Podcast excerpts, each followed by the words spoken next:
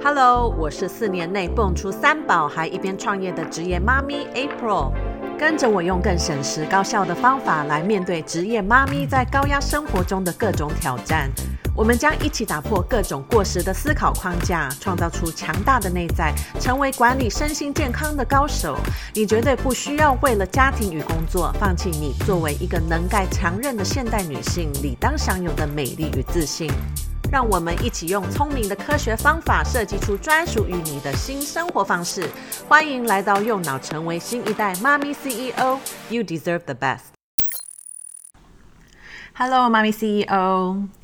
很开心今天迈入第三季的 Podcast 节目。那我最近沉淀了一点时间，想想，因为 Podcast 也经营了快要一年了。而在过去这一年，我从脑部训练的基础原理先开始介绍，然后开始呃去分享我如何运用这些原理，设计出一套我的训练架构，也分享了很多在团体的教练计划中运用这些策略跟工具的一些经验。所以迈入第二年，我就在思考，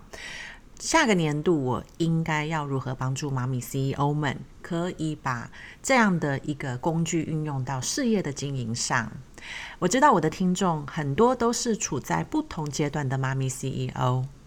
可能你现在还有朝九晚五的工作，但是其实内心知道未来你要创业。或者已经很积极的尝试不同的创业可能性，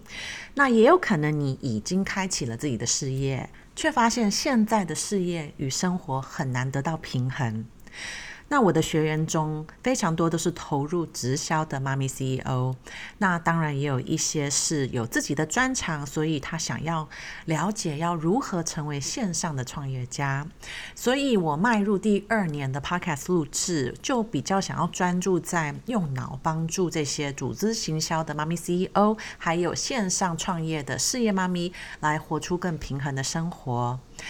如何在建构成功的事业过程中，还可以维持很好的生活品质？相信大家都很想要知道。很多决定创业的人，就是因为想要更自由的生活。当我问我的学员：“你真正想要的是什么？”很多人的答案都是：“我想要更多时间做自己想做的事情，我想要生活得更自由自在。”那虽然多数的学员也是创业的一些妈咪 CEO，投入事业的主要动机都是因为期望他的事业可以提供自己更多自由，但是开始创业了以后，都会用越做越累的方法，导致他根本没有生活品质。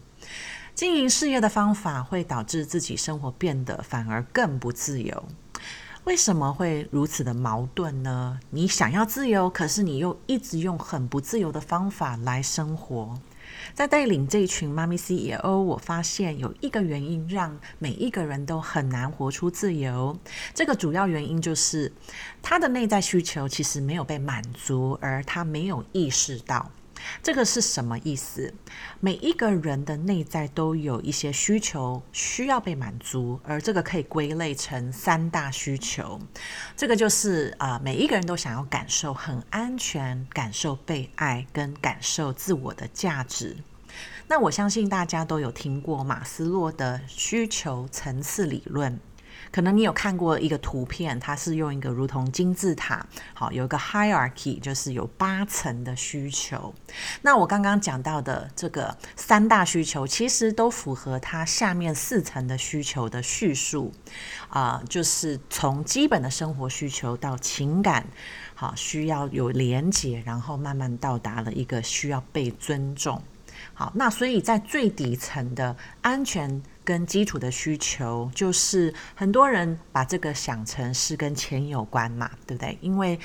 呃，一直相信自己的财富不够，所以就无法很自由的买自己想要的东西，会感觉很绑手绑脚的。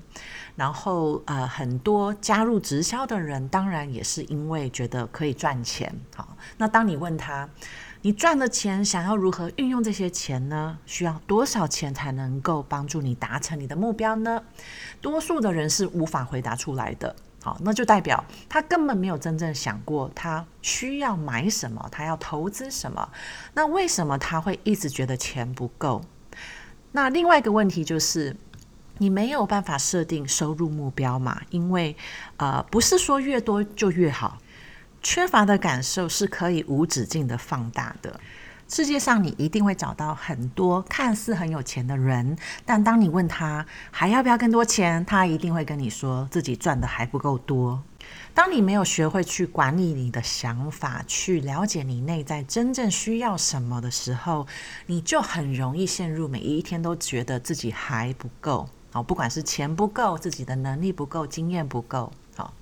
好，那第二层的需求，情感需求，好，我们就是有一种需要有归属感，需要被接纳的感觉，好，因为人类我们是群体的动物嘛，哈，那在这样的我们在职场上会看到一些主管，他很容易做得很累，哈，原因就是因为他内在相信他需要被别人认同跟接受，所以导致他会不敢去真正的带领人。因为当你要领导对方的时候，可能你需要跟他说一些不是那么的舒服的话哦，因为你要让他知道啊，他需要哪里改进，他需需要达到你的工作标准。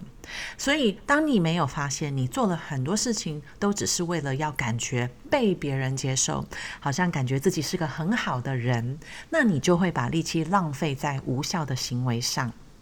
好，那我们进入到尊重的需要哈，这个需求。这个就跟成就感、好自我的价值有关嘛。当你的内在其实无法相信自己已经有价值了。导致你会往外去做很多证明自己价值的事情，你会依赖从自己的努力执行得到成绩，哈，有了成绩才能感受到自己的价值。这样的创业家也会浪费很多的时间跟力气，一直做很多证明自己有能力的事情，导致他无法专注在实现更大的愿景目标。所以，你有没有真正的了解？你目前这么的忙碌，投入事业跟工作背后的目的到底真正是什么？当你专注在往外寻求你，呃，想要补足这些内在不足够好的来源，你就无法专注在带领你的团队、培育需要的人才，还有建构一个可以真正给你自由的事业。要去面对这些实际状况，对很多妈咪 CEO 都非常的挑战。当你的能力越好，反过来可能会导致你很难看到你还持续需要成长跟突破的一个方向。虽然能力很好的妈咪 CEO 都相信自己是很愿意学习，但是面对真正需要学习下阶段的领导力，他不知道原来他是需要放掉很多以往帮助他成功的习惯还有做法。在这过去三年的生活跟事业的转变中，我有很深层的体会，要学习放掉这么多的事情，哈，以往的你所依赖的能力是很挑战的，因为我就是最标准过度努力的妈咪 CEO，以往都非常依赖自己能够掌握全部的结果，当我的员工做不到，我就扛起来做。那当然导致说，我虽然能力越来越强，但是我团队的能力就越来越弱。当我真正的愿意面对这个事业的结果，其实是自己造成的，然后也需要去正视说，经营十年多的这个事业，其实已经偏离了我内心真正想要去朝的一个愿景方向。当时就必须要很勇敢的做出停业的决定。当然也要面对我转换到线上事业所需要挑战的一些新能力。我在过程中需要突破以往很多的限制想法，因为我其实不相信我是很会写东西的哈，写文案的。但是我必须要学会。那过程中当然也慢慢看懂说。不是真正的很忙，哈，无法停下来，只是因为自己是不敢停下来，因为我相信说，当我停下来、慢下来休息，哈，其实就可能会觉得自己很懒惰。那这些内在的自我批判到底是从哪里来的呢？当我愿意面对这些内在指责的声音，我要持续努力做很多才代表我有用、我有价值这样的一个想法，